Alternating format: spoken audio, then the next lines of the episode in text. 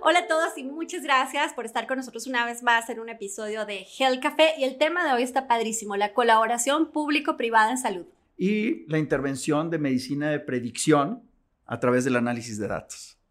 Y empezando con esto de la interacción público-privada en salud, que creo que ha sido bastante satanizada al comienzo del sexenio y en esta idea de que todo lo puede hacer el sector público, que no es cierta porque la colaboración público-privada en la salud existe en prácticamente todos los países del mundo. Y en el día a día, a ver, a ver, o sea, hoy en día eh, la interacción tiene que ver como proveedores, de servicios diagnósticos, pero a ver, interacción con la industria farmacéutica, interacción con cadenas de suministro que son particulares. Exacto, de hecho, en sistemas de salud preponderantemente públicos como el nuestro, la participación privada aparece justo en esto que tú estás diciendo, en la, la proveeduría de productos, de servicios, eh, y en países en donde la salud es preponderantemente privada, como en Estados Unidos, el papel público es relevante en la regulación de los servicios. En la regulación y en la, normatividad para garantizar que todos los esquemas de, intervención, de tratamiento, de diagnóstico lleven reglas correctas. Así es. Y en esta interacción público-privada en salud creo que es interesante identificar dos grandes escenarios. Lo público dentro de lo privado y lo privado en lo público. A ver, ¿cómo es esto? Mira, el, el sector público dentro del sector privado, tan relevante como pensar en instituciones como la COFEPRIS que regulan todo lo que hace la industria farmacéutica y la industria de la salud, las interacciones entre aseguramiento público y privado.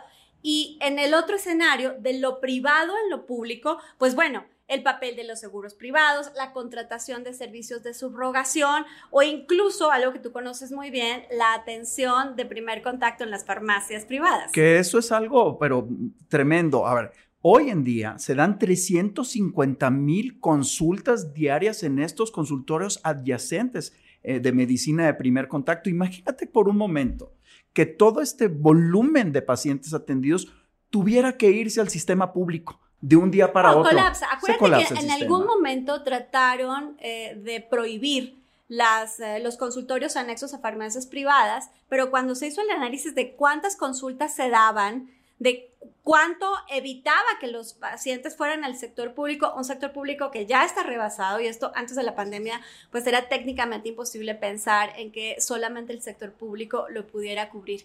Y, creo que bien interesante con quien vamos a platicar hoy, la doctora Alma Rosa Marroquín, que sé que es una compañera tuya tanto de escuela como de trabajo en algún momento, regia como tú, y que está liderando una transformación en el sector salud bien interesante en el estado de Nuevo León. Así que bienvenida Alma Rosa a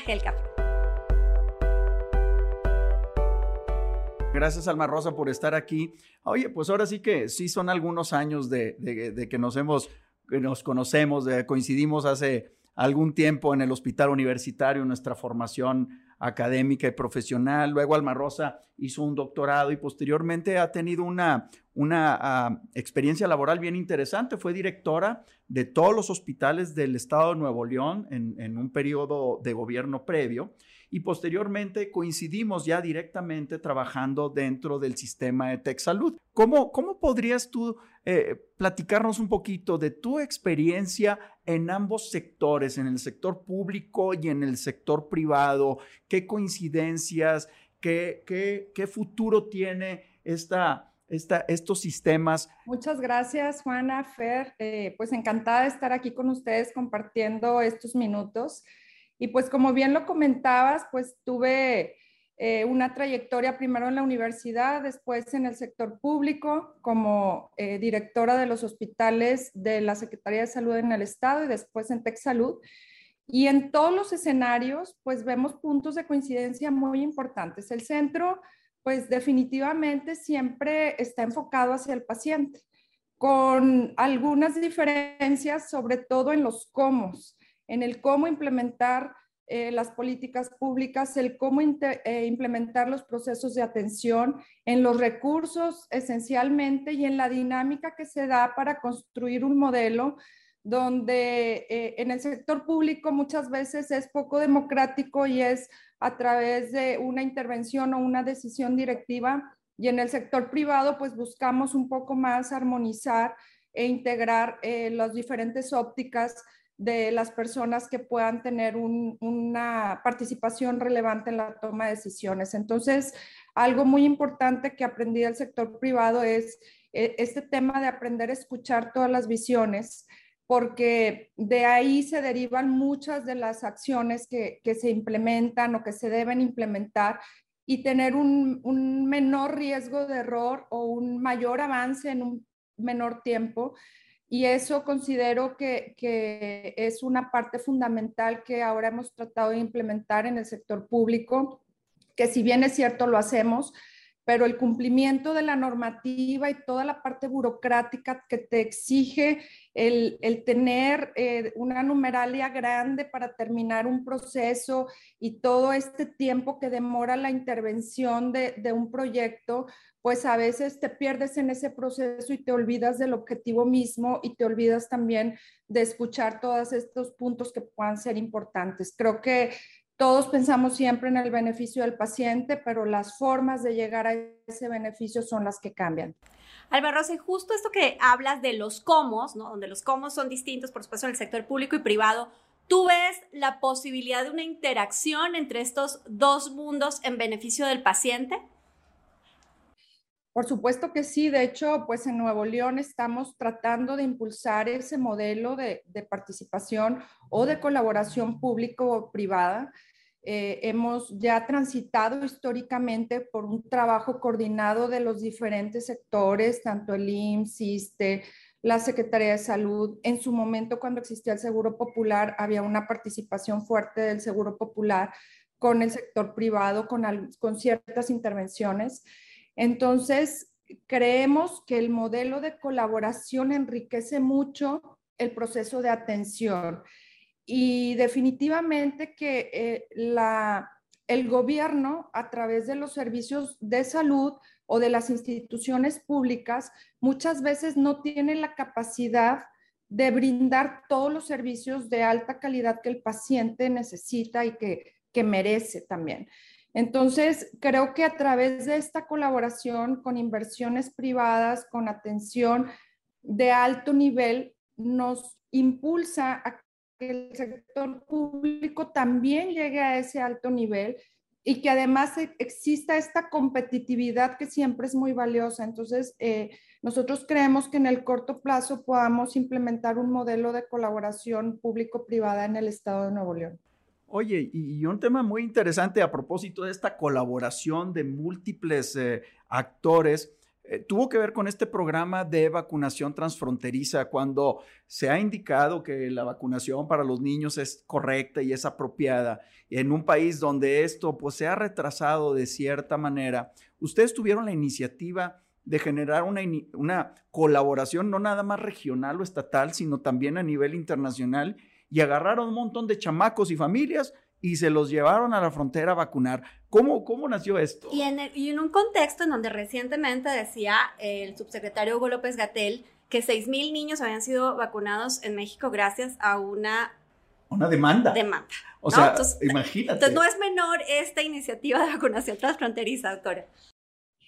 Fíjate que la verdad es que en Nuevo León estamos muy contentos con este proyecto. La primera vez que yo escuché hablar de esto, todavía no entraba el gobernador en funciones y después de una gira que él tuvo por el estado de Texas, eh, pues externó su preocupación por eh, los trabajadores de Nuevo León que eh, estaban acudiendo con este riesgo que, existía en la primera ola de, adquirir una, una infección por COVID y que en México todavía no tenían el acceso a la vacunación. Entonces inicia este programa para los trabajadores de las empresas transnacionales y empiezan a irse a la frontera sin necesidad de, de, una visa ni de un pasaporte porque no cruzan la aduana, sino que ya en terreno estadounidense eh, equipo de salud de Estados Unidos sube a los autobuses y les aplica las vacunas. Una vez que se fue avanzando en, este proyecto y que también en México se fue autorizando paulatinamente eh, la vacunación a nuevos grupos de edad, entonces fue que se optó por solicitar esta intervención para los niños. Y entonces Desde octubre del año pasado se inicia desde antes en septiembre con adultos y ya a finales de octubre de 2021 empezamos con esta vacunación a niños, hijos de trabajadores de estas empresas, después a los niños que, eh, de, de, colegios privados esencialmente que pagaban su transportación.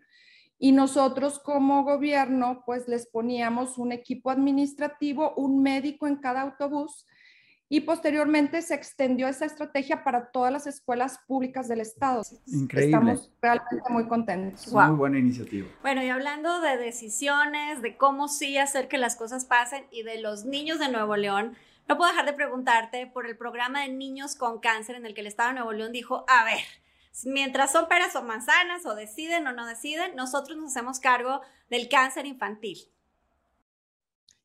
Sí, también esta es otra estrategia que desde antes que iniciara el gobernador, eh, platicando de temas de salud eh, con, mis compañeros que ahora son secretarios, nos planteábamos eh, los problemas de salud en el Estado y veíamos con gran preocupación el tema de las enfermedades que generan un alto impacto financiero en las familias y que estas, estos niños y sus padres no solamente pierden el trabajo por tener que cuidarlos, sino tampoco consiguen los recursos adecuados para poder brindarles un tratamiento oportuno, que ya sea por dificultades técnicas, administrativas, financieras, por, lo, por todo este escenario que se presenta en México, donde no hay un acceso, eh, pues, gratuito a este sistema de, de salud donde se puedan cubrir no solamente enfermedades básicas, sino enfermedades catastróficas que antes se cubrían con el Seguro Popular a través del Fondo de Protección contra Gastos Catastróficos. Cuando esto desaparece, se genera un vacío muy importante y un retraso en el diagnóstico, tratamiento, intervención, que se traduce en resultados muy malos para el pronóstico de vida de estos niños. Hay mucho por hacer en primera infancia, pero esta parte del cáncer infantil era algo eh, que era sumamente apremiante y desde el día uno de la administración empezamos a ver, ahora sí los como ya sabíamos el problema, ahora cómo lo íbamos a solucionar. Entonces, eh, definimos una serie, de diagnósticos eh, de enfermedades que se relacionan con cáncer, cáncer infantil, esencialmente leucemias, tumores sólidos también, los más frecuentes tumores del sistema nervioso, y empezamos a proyectar cuál era el impacto financiero que esto generaría. Con el visto bueno del gobernador y del tesorero, del Congreso, del Estado, aprobaron el presupuesto y a partir del día primero de enero de este año 2022, pues iniciamos con la cobertura de todos los niños, niñas y adolescentes con cáncer infantil, desde el diagnóstico, cuando hay sospecha, incluso cuando resulta no ser cáncer, los estudios diagnósticos están cubiertos, el tratamiento, el seguimiento, el tema de trasplante de médula ósea en caso de ser necesario y también las recaídas si es que existieran. Entonces, ahí ya teníamos eh, alrededor de 80 niños que venían con un diagnóstico de cáncer infantil que no tenían cobertura a través del IMSS o de algún otro tipo de derecho a biencia, que ya incluimos al programa, más eh, eh, mensualmente estamos integrando más o menos entre 8 y 10 niños. Tenemos un programa que estamos impulsando mucho de colaboración con la Secretaría de Educación para a través de las escuelas, ahora que regresamos a clases, identificar tempranamente los niños que presentan algún dato que nos haga sospechar que, pudiese eh, ser eh, eh, pues el, el, dato de que el niño pueda tener cáncer o desarrollar cáncer. Entonces, sí estamos muy contentos, creemos y, y, queremos medirlo para evaluar el impacto de la intervención oportuna y del tratamiento también, para ver cómo mejora la sobrevida y, este, y la calidad de vida de estos pacientes en el estado de Nuevo León. Bueno, pues definitivamente que es una intervención, una decisión, como mencionaste, que implica gran coordinación, que implica una gran planeación y pues qué bueno que es bajo tu liderazgo y en el liderazgo del gobierno del Estado de Nuevo León. Y, que implica, Fer, que implica tomarse en serio la salud de la población, más allá de los discursos, más allá de las confrontaciones, entender que hay niños con cáncer cuyos padres han parado aeropuertos ante la desesperación de no tener quimioterapias. Así que muchas felicidades, Alma Rosa, para ti, para todo el Estado por estas decisiones en favor de, los niños y de la salud. Así que muchas felicidades, eres alguien que, está haciendo una diferencia, ya sabes que soy tu fan. Y con el último sorbo de café, Alma Rosa, y muchas gracias por acompañarnos otra vez en Gel Café, ¿cómo te imaginas el futuro de la salud? Pues mira, yo eh, he soñado mucho con, esto. Eh, nos hemos planteado un Nuevo León con cobertura universal en salud con un gran impacto en la prevención, con una transformación en los estilos de vida de las personas. Fer es regio y sabe cómo, cómo somos y cómo comemos y, los hábitos que, que, tenemos la mayor parte de la población del estado. Entonces, queremos generar ese cambio y esa transformación en la forma de pensar y en la forma de vivir de la población regiomontana para generar estos estilos de vida saludables que hoy no tenemos y que nos producen una gran carga de enfermedades y complicaciones, pero también aspiramos a tener esa cobertura universal de todas las enfermedades, que los pacientes no se preocupen por tener que ir a un hospital y, el no saber a dónde ir porque no, no tienen idea de cuánto, cuál va a ser el impacto financiero, el tener esa coordinación público-privada y ese apoyo o esa colaboración también con la academia y la investigación. Yo de aquí a seis años espero poder trabajar en muchos de estos temas, en tener una primera infancia donde no solamente se cuide que el bebé recién nacido esté bien, sino también la, vigilancia evaluación del neurodesarrollo, la nutrición, el apego, la lactancia materna y otros puntos o, momentos importantes en la vida, todos son... Eh, pues todos son fundamentales, pero creo que la adolescencia es otro punto crítico donde puede haber quiebres y traemos otro proyecto muy importante para adolescentes. Eh, meter mucho el tema de salud mental, prevención de adicciones y, y pues trabajar en, en, proyectos estratégicos en toda la línea de la vida, pues creo que tenemos muchos retos y pues empezamos con el del cáncer, vamos a próximamente eh, también eh, hacer de conocimiento de toda la sociedad, los nuevos proyectos que tenemos para estas enfermedades catastróficas que esperamos implementarlos ya en los próximos meses. Y poco a poco, pues estaremos trabajando muy de cerca, sobre todo con las diferentes secretarías, la de igualdad e inclusión, donde estamos trabajando en una tarjeta para la cobertura para las personas que viven con pobreza extrema y que tengan acceso a la salud, a la salud integral, a la educación y muy en coordinación con la Secretaría de las Mujeres y la Secretaría de Cultura también, eh, así como la Secretaría de Educación y todas coordinadas bajo este gabinete o este paraguas de igualdad e inclusión, tratando de generar los mejores escenarios para Nuevo León. Buscar desarrollar entonces mejores ciudadanos para un mejor Estado y un mejor país. Encantada de estar con ustedes. Muchísimas gracias. Hasta pronto. Hasta pronto. Tema muy interesante, Juana, que, que, me viene frecuentemente a la mente, tiene que ver. A ver, tu mente vienen temas muy raros, Fernando. Es que está padrísimo. A ver, ¿no te ha sucedido que abres la página de Amazon y te aparece el libro que siempre has querido sin siquiera buscarlo? No, a mí me aparecen los zapatos que siempre he querido o la crema que estaba buscando, digo, hay algunas diferencias. Bueno, pues eso justamente tiene que ver con un análisis predictivo de los datos. Es decir, patrones de datos que nosotros vamos alimentando a estas plataformas digitales donde algoritmos de inteligencia artificial, machine learning y múltiples capas neuronales en estas redes neuronales determinan antes de que yo me imagine lo que quiero. Y eso eh, está alimentado por millones y millones y millones de datos que vamos vaciando todas las personas que utilizamos dichas, dichas plataformas. Ahora, ¿qué tiene que ver esto con salud? Pues resulta que la predicción de las enfermedades, de los patrones epidemiológicos, de cómo suceden las cosas, hoy en día se hace basado en papel, en Latinoamérica y en México en lo particular, toda esta información es vertida desde hace décadas en documentos y en, a ver, la tecnología digital alcanza probablemente una página de Excel y un procesador de textos. Entonces, lo que yo propongo hoy es que tenemos que avanzar a sistemas predictivos de análisis, así como sucede en el e-commerce o en las finanzas o inclusive en el clima, pues por, pues por, supuesto que deberíamos estar utilizando este tipo de herramientas donde la inteligencia artificial, machine learning y el Internet de las cosas tendrían que cumplir un gran papel. A eso voy, o sea, más allá de, ya estamos en un Big Brother, ¿no? Así es. En donde saben todo acerca de nosotros.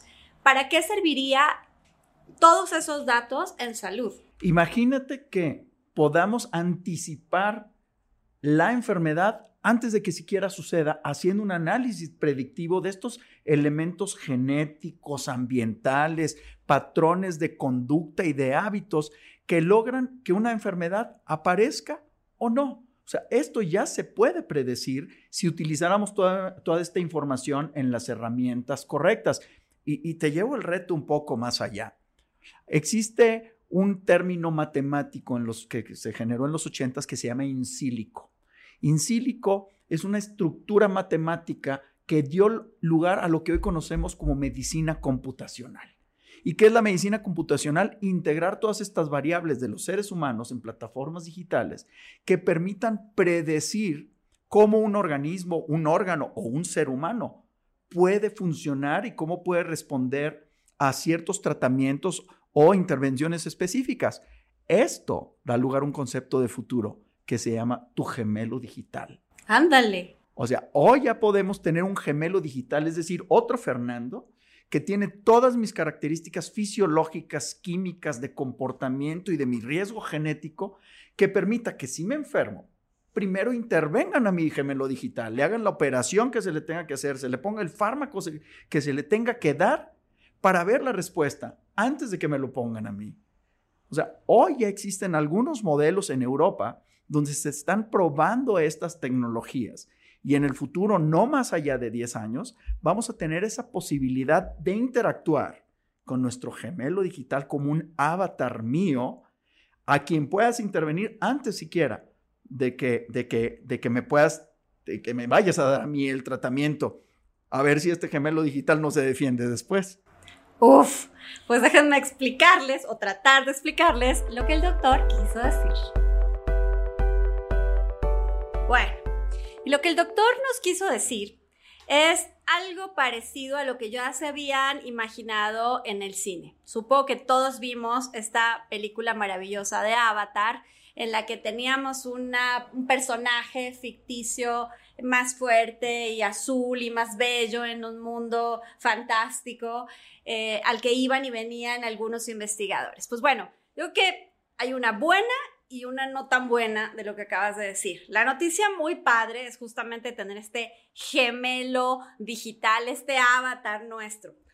La no tan padre es que va a ser exactamente igual a nosotros. Debería ser una versión mejorada con todo lo que ya no quiero tener y lo que sí quiero tener.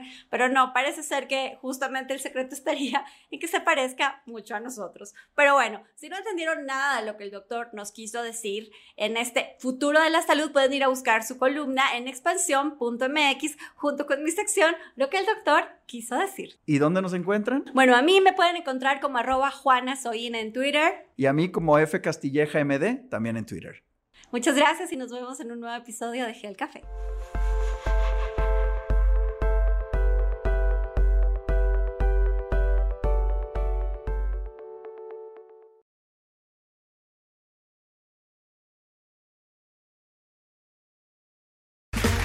Okay, round two. Name something that's not boring. A laundry? Ooh, a book club. Computer solitaire, huh? Ah, oh, sorry, we were looking for Chumba Casino.